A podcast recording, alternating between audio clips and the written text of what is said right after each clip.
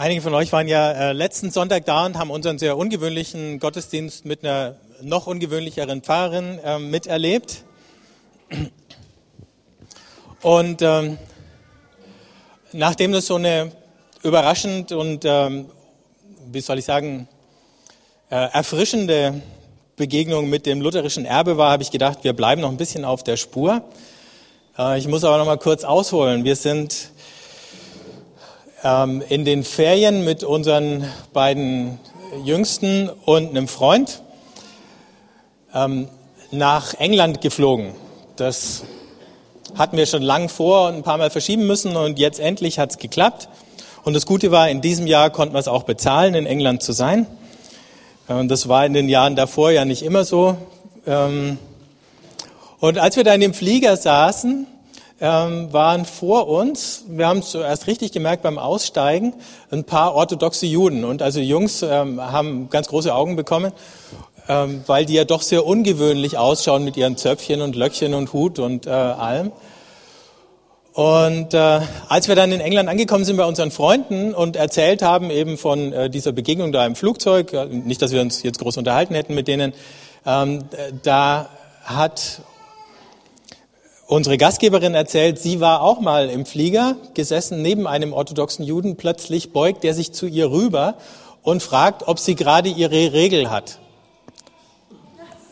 Weil das für orthodoxe Juden ein Riesenproblem ist, neben einer Frau zu sitzen, die gerade ihre Tage hat.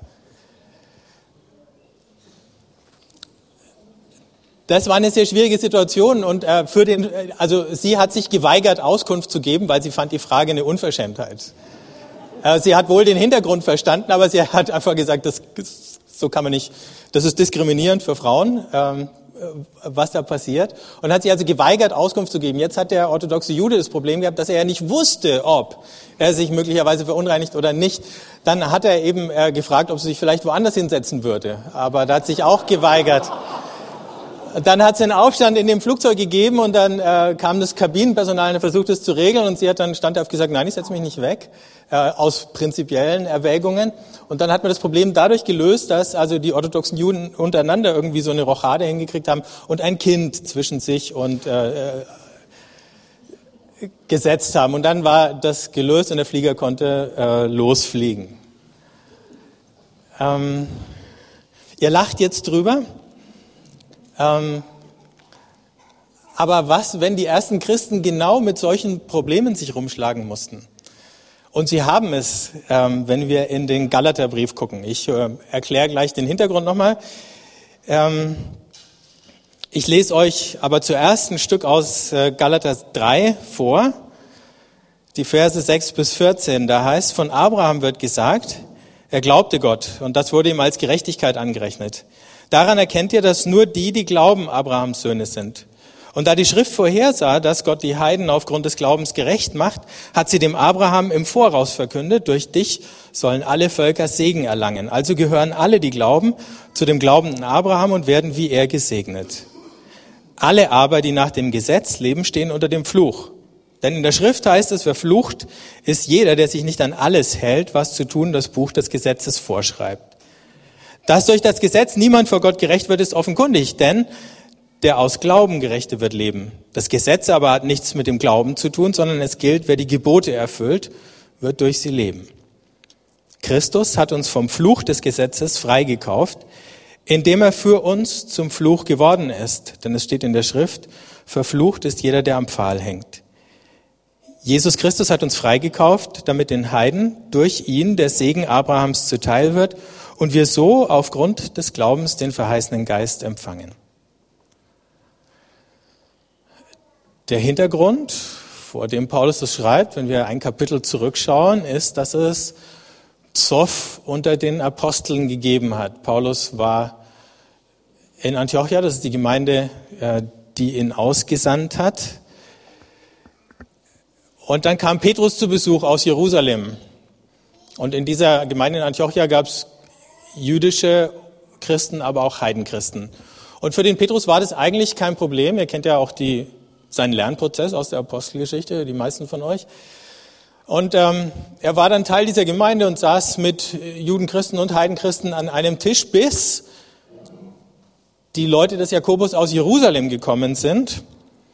Und plötzlich, zack, äh, saß der Petrus nur noch mit Juden zusammen und hat sich von den Heidenchristen ferngehalten. Daraufhin stellt ihn Paulus zur Rede und sagt, Petrus, was du hier machst, geht überhaupt nicht. Was du hier machst, ist Verrat am Evangelium. Und dabei kommt Paulus auf dieses Thema, was wir hier hatten, mit der Gerechtigkeit zu sprechen. Und jetzt ist die Frage für uns, ähm, die wir aus einer ganz anderen Tradition kommen, warum Gerechtigkeit? Wo liegt denn die Verbindung dazwischen? Aber da war es eben auch so, die Juden, wenn sie sich mit Heiden an den Tisch gesetzt haben, haben sich verunreinigt, so ähnlich wie diese Geschichte eben im Flieger. Egal, ob das Frauen oder Männer waren, egal, ob die gerade ihre Regel hatten oder nicht. Ähm, so streng ist das jüdische Reinheitsgesetz. Oder Paulus differenziert ja gar nicht, so streng ist das Gesetz. Es grenzt Juden und Heiden ganz hart voneinander ab. Und diese jüdischen Christen haben sich dran gehalten. Aber Paulus sagt, wir dürfen uns davon nicht mehr bestimmen lassen. Oder anders gesagt, die Frage nach der Gerechtigkeit für Paulus ist die Frage danach, wer ist drin, wer gehört dazu und wer ist draußen. Und wenn sich Petrus nicht mehr mit den Heiden an einen Tisch setzen kann, dann sagt er ihnen damit, ihr seid draußen. Ihr gehört nicht richtig zum Volk Gottes. Ihr seid nicht vollwertige Mitglieder dieses neuen Bundes zwischen Gott und den Menschen. Ihr seid kein Bestandteil vom Plan Gottes für diese Welt, denn all das gilt eben nur für die Juden. Diese Frage, bin ich drin oder nicht, ist äh, nicht, und das ist der Irrtum, den wir hier über ein paar Jahrhunderte immer hatten, weil wir im Mittelalter so eine Art Leistungsfrömmigkeit hatten. Es ist keine Frage von Leistung oder Verdienst, weder für Paulus noch für Petrus, sondern es ist nur die Frage, woran sieht man, dass jemand dazugehört. Man kann es vielleicht so vergleichen, ähm, wenn ihr auf irgendein Konzert geht, ähm, oder irgendeine andere Veranstaltung. Dann gibt es ja oft so, du kommst zur Kasse, du zahlst deine, keine Ahnung, 10 Euro oder so und äh, gehst rein und dann kriegst du, wenn du drinnen bist, einen Stempel auf die Hand. Und der, dann kannst du rein und rausgehen, mal auf die Toilette oder dir was zu trinken holen. Du kommst immer äh, wieder rein, weil dieser Stempel zeigt, also du gehörst dazu, zu dieser Ad-hoc-Gemeinde, die halt so ein Konzert oder so ein Festival oder so darstellt. Ne? Und ähm, für die Juden war das Gesetz dieser Stempel auf der Hand. Äh, daran, dass jemand das Gesetz gehalten hat, und das hat man an seinem Äußeren schon sehen können, daran hat sich gezeigt, ich bin drin. Und Paulus sagt jetzt, und das ist Gerechtigkeit. Gerechtigkeit heißt, ich gehöre dazu. Ich bin angenommen als ein Teil dieser Familie. Das hat natürlich auch mit der Vergebung von Schuld zu tun, aber vor allem eben mit der Aufnahme oder Annahme in diese Gemeinschaft. Gottes Gerechtigkeit besteht darin, dass er so treu an seinen Verheißungen festhält, dass die Beziehung zu den Menschen nicht abreißt. Die Ungerechtigkeit der Menschen besteht darin, dass wir nicht treu an unseren Verpflichtungen oder äh, an Gott festgehalten haben. Aber in dem Moment, wo wir in diesen Bund wieder aufgenommen werden, sind wir gerecht. Nicht, weil wir alles richtig gemacht hätten, sondern weil wir eingeladen wurden, dazu zu gehören.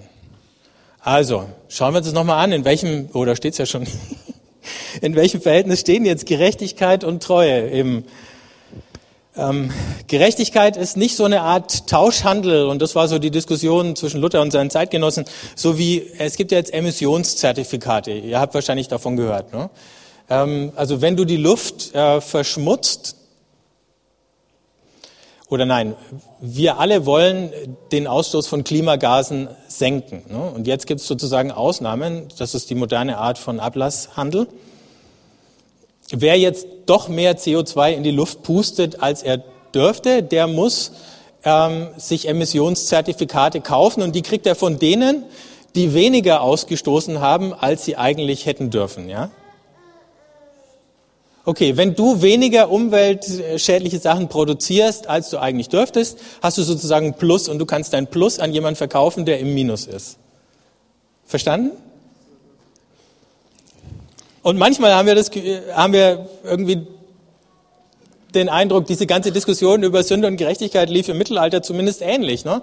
Also äh, das lief so, streng dich an, ne? Äh, versuch alles richtig zu machen, alle Gebote zu halten, gute Werke zu tun und dann schauen wir mal, aber wenn du dann noch im Minus bist am Ende, dann haben wir ja noch den Schatz Christi und der Heiligen und da gibt's noch einen kleinen Überschuss und das reicht dann, um dich sozusagen, zack, noch über äh, die Schwelle zu hieven in den Himmel, äh, wenn das ewige Leben kommt. Und dann sagt der Luther, alles Käse, ähm, Gott hat für alle unsere Emissionen im Voraus bezahlt, indem er Christus am Kreuz hat sterben lassen. Also braucht ihr nichts mehr kaufen und ihr braucht euch auch keine Sorgen zu machen, äh, ob ihr da ankommt. Und trotzdem war aber noch dieses Bild von diesem Tauschhandel im Hintergrund gestanden. Also immer noch die Frage, wer sozusagen bezahlt die 10 Euro, dass du reinkommst. Paulus redet aber nicht von den 10 Euro, damit du reinkommst ins Konzert oder eben in den neuen Bund, sondern er spricht davon, was passiert, wenn du drinnen bist. Und jetzt in seiner Antwort an Petrus und wenn ihr diesen Vers nachschlagt in euren Bibeln, dann werdet ihr feststellen, dass ich ihn anders übersetzt habe, als er da steht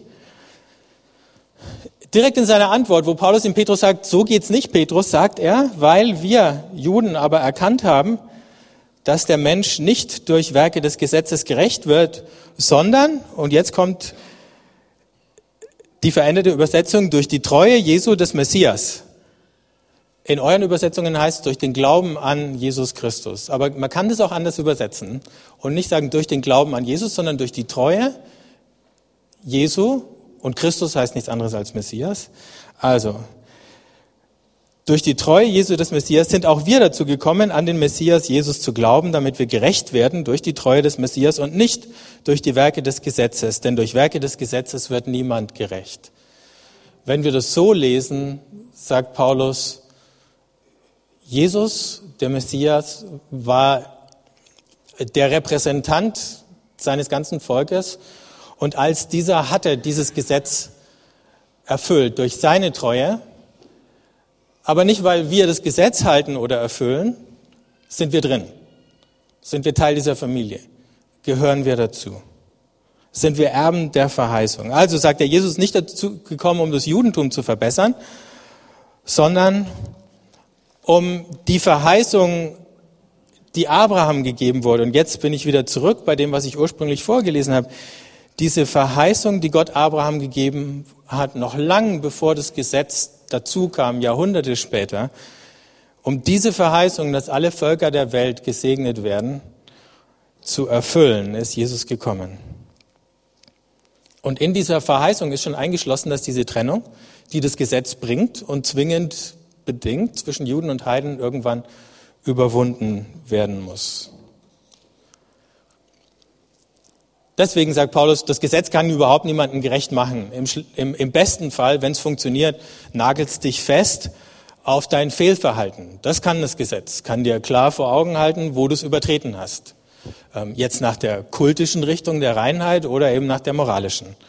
Wobei die meisten Gebote, die wir im Gesetz finden, wenn ihr mal die fünf Bücher Mose lest und nicht nur die zehn Gebote, sind eben die, die mit Kult und Reinheit zu tun haben. Viele, viele, viele um die wir uns heute ja auch gar keine Gedanken mehr machen und aus gutem Grund. Der Paulus sagt, das Problem beim Gesetz ist, es kann kein Leben bringen, es kann nur den Fluch bringen. Und den hat's gebracht. Und dann muss man sich nur die Geschichte Israels anschauen, wie Israel scheitert daran, das Gesetz zu halten, wie sich diesen Fluch zuzieht, wie dieser Fluch dazu führt, dass sie ihr Land, ihre Selbstständigkeit verlieren, unter das Joch fremder Völker geraten. Und nicht nur das, sondern innerlich zerrissen sind. Das nächste, was das Gesetz macht, das habe ich schon erwähnt, sagt Paulus, es trennt die Juden und die Heiden, es schließt nicht ein die anderen, sondern es schließt aus. Aber, sagt er, die Verheißung war zuerst da.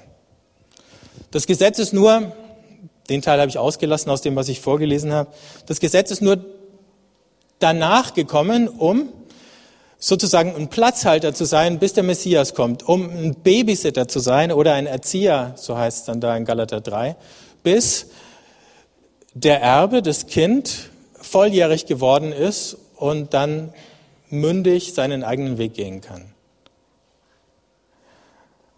Aber wenn die Eltern kommen oder wenn der Sohn erwachsen ist, dann hat der Erzieher, dann hat der Vormund, dann hat der Babysitter auf, ausgedient. Dann braucht man ihn nicht mehr.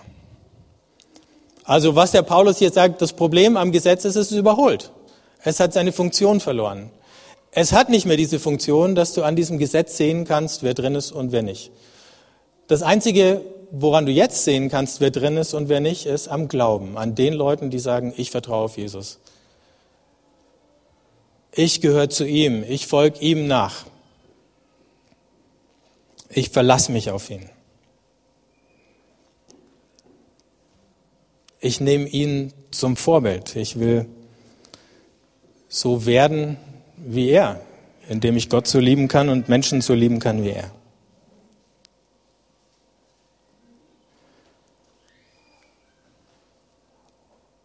Und deswegen sagt Paulus und Petrus, wenn du die alten Grenzen jetzt wieder hochziehst, dann hast du alles kaputt gemacht. Dann hast du das, was Jesus gemacht hat, völlig weggewischt. Dann bringst du den Babysitter wieder zurück und du versuchst, äh, Volljährige wieder unter die Vormundschaft dieses Vormunds zu zwingen. Du nimmst ihnen die Freiheit. Freiheit ist das große Stichwort im Galaterbrief, neben der Gerechtigkeit.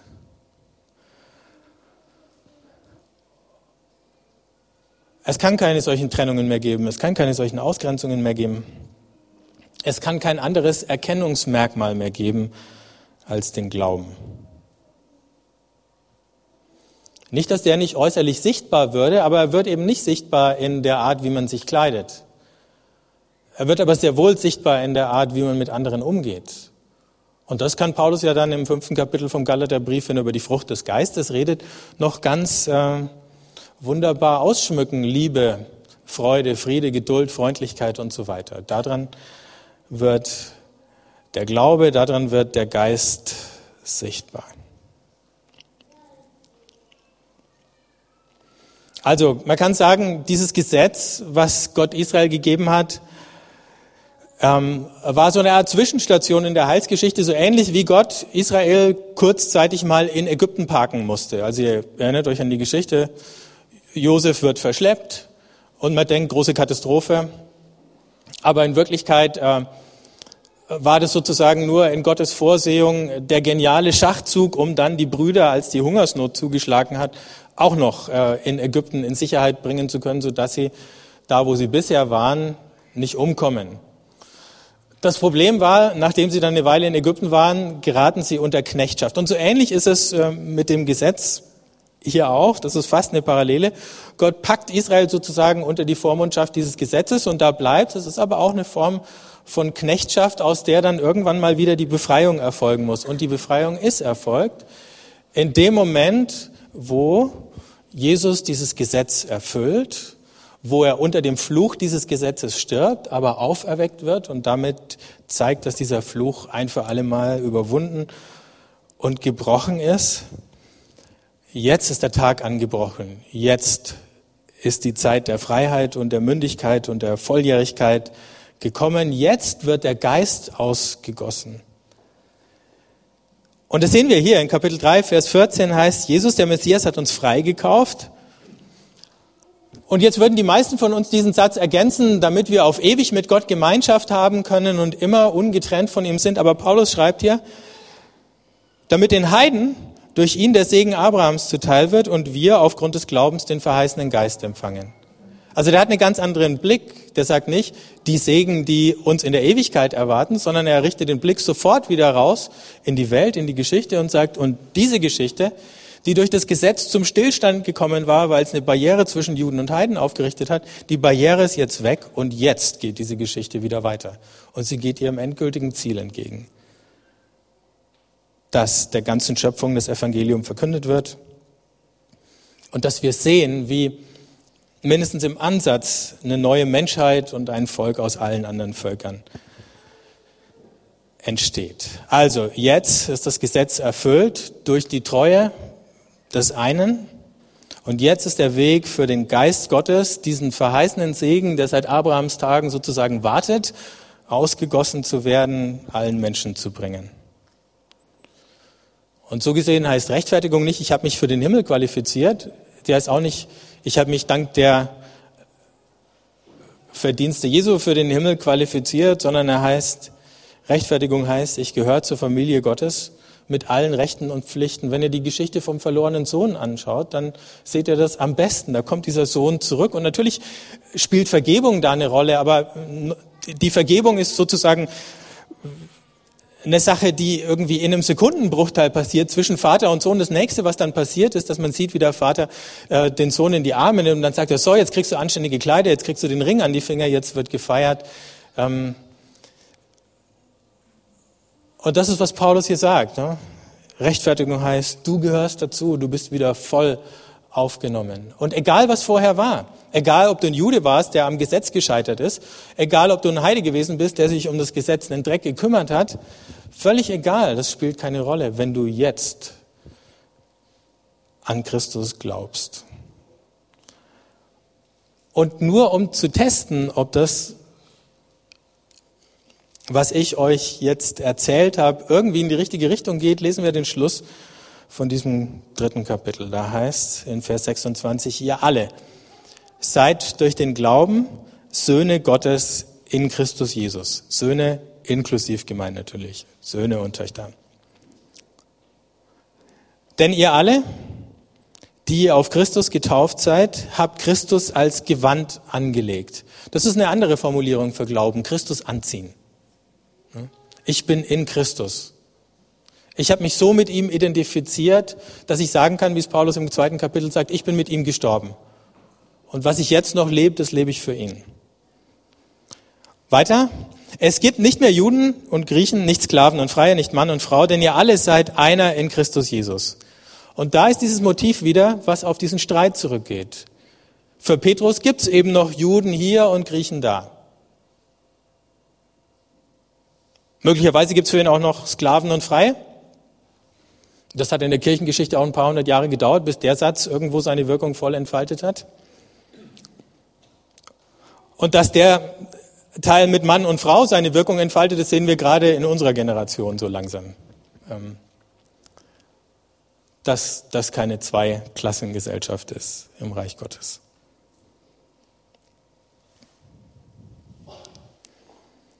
Wenn ihr aber zu Christus gehört, sagt Paulus, dann seid ihr Abrahams Nachkommen, Erbenkraft der Verheißung. Und da schließt sich der Kreis. Weil das so ist, ist es einfach nicht hinnehmbar, dass wir irgendwelche Formen von Christentum entwickeln, die so exklusiv sind, dass sie andere ausgrenzen. Egal in welcher Form. Und ich bringe zum Schluss einfach mal ein paar Beispiele, nur um euch ein bisschen so zum Nachdenken anzuregen. Es gibt natürlich bei uns sogar unter Christen sowas wie eine äh, konfessionelle Ausgrenzung. Der Michi, der vorhin Schlagzeug gespielt hat, hat neulich auf Daniels Blog ähm, vertretungsweise ein paar Sachen geschrieben. Michi, wo steckst du denn? Ah, da hinten, genau.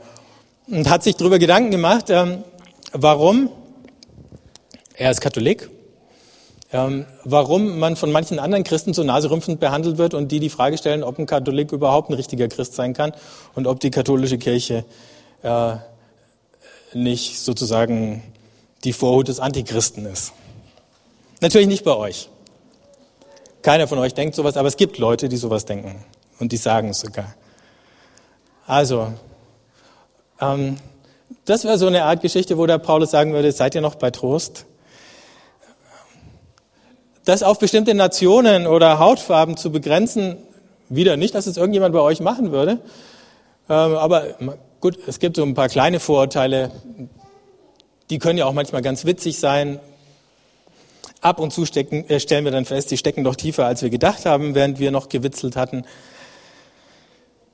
Okay, äh, politische Ansichten. Können Christen nur eine Partei wählen? Am besten die mit dem entsprechenden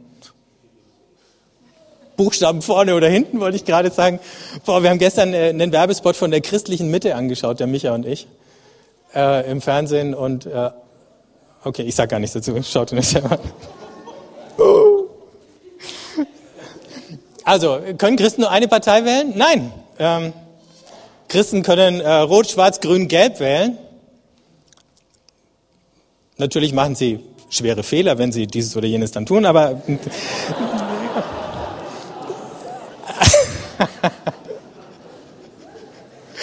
Also bei der Bundestagswahl, ihr könnt wählen, wen ihr wollt. Ähm, es ist eure Verantwortung, ihr werdet dafür vor Gott gerade stehen, aber es wird keinen Einfluss. Es wird keinen Einfluss drauf haben, ob ihr drinnen seid oder nicht. Das ist der Punkt. Ihr seid drinnen. Ja. Auch als die richtig oder Falschwähler, die ihr dann möglicherweise seid. Frauen, gehen wir nochmal zurück zu den Frauen. Ich habe äh, vor ein paar Wochen eine Einladung bekommen, da war mir ganz mulmig, zu einem äh, Think Tank. Und äh, da waren dann so ein paar bedeutende Namen aus der christlichen Szene. Und mir war ein bisschen komisch dabei und ich habe äh, irgendwie gesagt, ich fahre jetzt erst in Urlaub und danach überlege ich mir. Und dann hatte ich nach dem Urlaub vergessen, dass ich mir noch überlegen wollte. Und gestern Vorgestern kam dann eine E-Mail von einer Teilnehmerin, die dazu eingeladen war und die dann gesagt hat, wie kommt es eigentlich, dass ich die einzige Frau bin äh, in dieser Runde und wie kommt es eigentlich, dass ich die einzige aus Ostdeutschland bin und alle anderen aus dem Westen sind. Und dann habe ich mir gedacht, wenn wir versuchen, über die Zukunft nachzudenken und wir laden nur all die üblichen Verdächtigen ein, die jetzt schon am Ruder sind und deren wegen die Situation so aussieht, wie sie jetzt aussieht, was soll sich ändern? Und hatte irgendwie überhaupt keine Lust mehr, zu diesem Think Tank zu fahren. Zumal ich diese Woche eingeladen war bei einem Vikarskurs äh, als äh, Referent. Das war eine ganz nette Geschichte in der Hannoverschen Landeskirche. Da musste ich bis ins Kloster Lockum fahren, ein wunderschöner Ort. Andrea kommt aus der Ecke, habe ich festgestellt. Und äh, da saßen vor mir zwölf Frauen und vier Männer. Und ich habe mir gedacht, die Zukunft der Kirche, zumindest der evangelischen Kirche, ist weiblich. Das wussten die in dem Think Tank noch nicht. Ich glaube, ich schreibe es ihnen mal. Aber vielleicht soll ich doch hingehen und das erzählen. Kinder! So, ab was für einem Alter bist du eigentlich qualifiziert, dazuzugehören? Ähm, wirst du in diese Segensgemeinschaft äh, eingegliedert, äh, sozusagen auf, auf, auf, unter Vorbehalt oder ohne Vorbehalt? Ich glaube, wenn wir den Josia heute gesegnet haben, der ist ohne Vorbehalt gesegnet worden.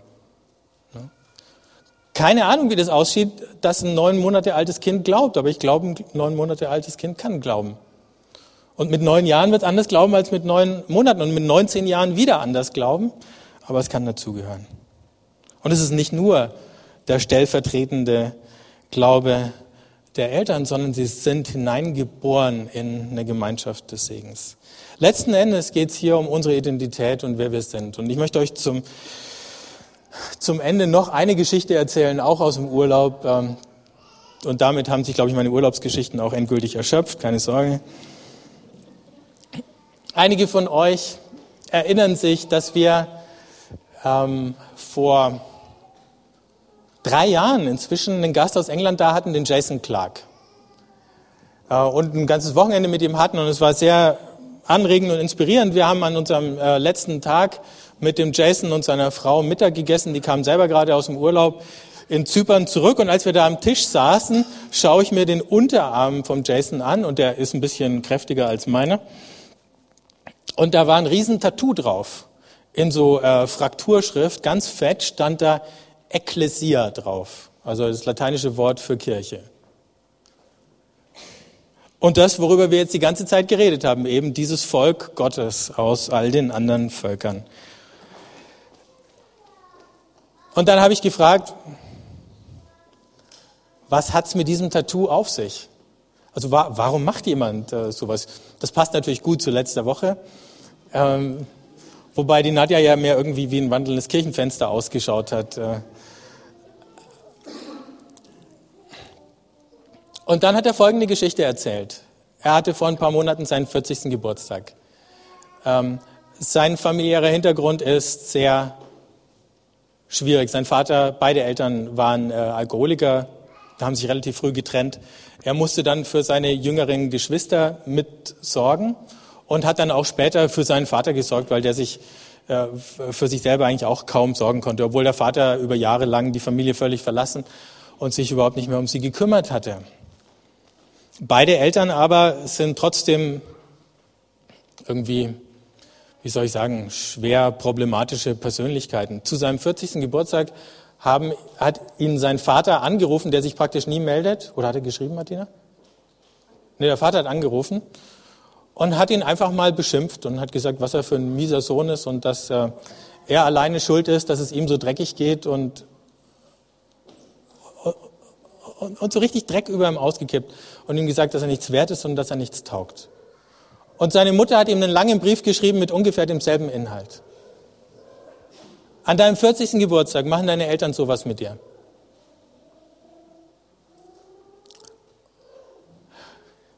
Jetzt kennt er seine Eltern ja und es war keine Überraschung für ihn und er kann es auch irgendwie einordnen und trotzdem tut es natürlich weh, wenn sowas passiert.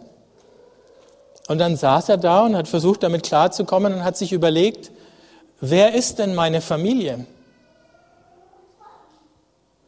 Und seine Antwort war, Gottes Familie ist meine Familie. Das ist die Familie, in der ich Heilung gefunden habe. Das ist die Familie, in der ich erfahren habe, dass ich zu was gut bin. Das, ich, das ist die Familie, in der ich einen Platz gefunden habe, wo ich gesegnet bin und wo ich Segen sein kann für andere. Das ist die Familie. Und dann hat er sich dieses Tattoo auf den Arm machen lassen, damit er das nie mehr vergisst. Und damit alle, die ihn anschauen, es sehen können an ihm. Vorausgesetzt, sie fragen ihn, warum das da steht. Das ist diese Familie, in der es keinen Unterschied mehr gibt zwischen Armen und Reichen, zwischen Männern und Frauen, zwischen Inländern und Ausländern, zwischen Hauptschülern und Professoren. Und wir haben natürlich noch eine Menge Weg zurückzulegen, um das alles einzuholen. Aber der Punkt ist, es ist uns geschenkt. Wir brauchen uns gar nicht zu erkämpfen, wir müssen es einfach nur ausleben, weil es schon da ist. Es ist da, weil wir im Glauben an Jesus als Gerechte leben können. Das bedeutet es. Wenn ihr wollt, könnt ihr aufstehen. Ich würde gerne einfach für uns beten.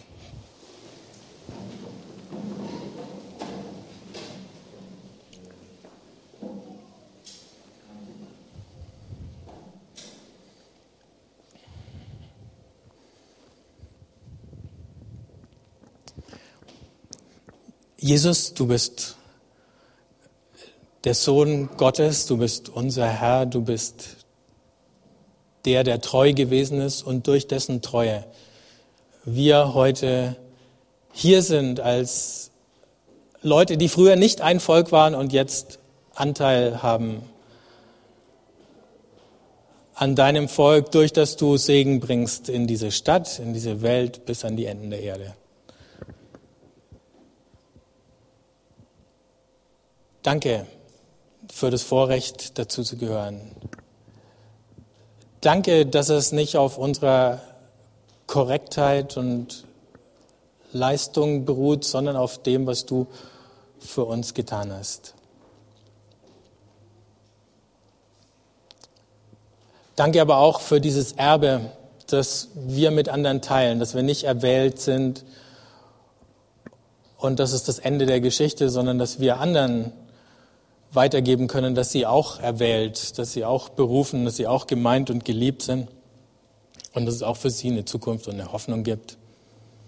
Und ich bitte dich, dass du unser Herz so voll werden lässt von der Güte und dem Segen, den wir jedes Mal empfangen, wenn uns dein Geist neu berührt, wenn wir hier zusammenkommen, wenn wir dir begegnen, wo auch immer es ist. Dass es überfließt von uns zu allen anderen, mit denen wir in Kontakt kommen. Amen.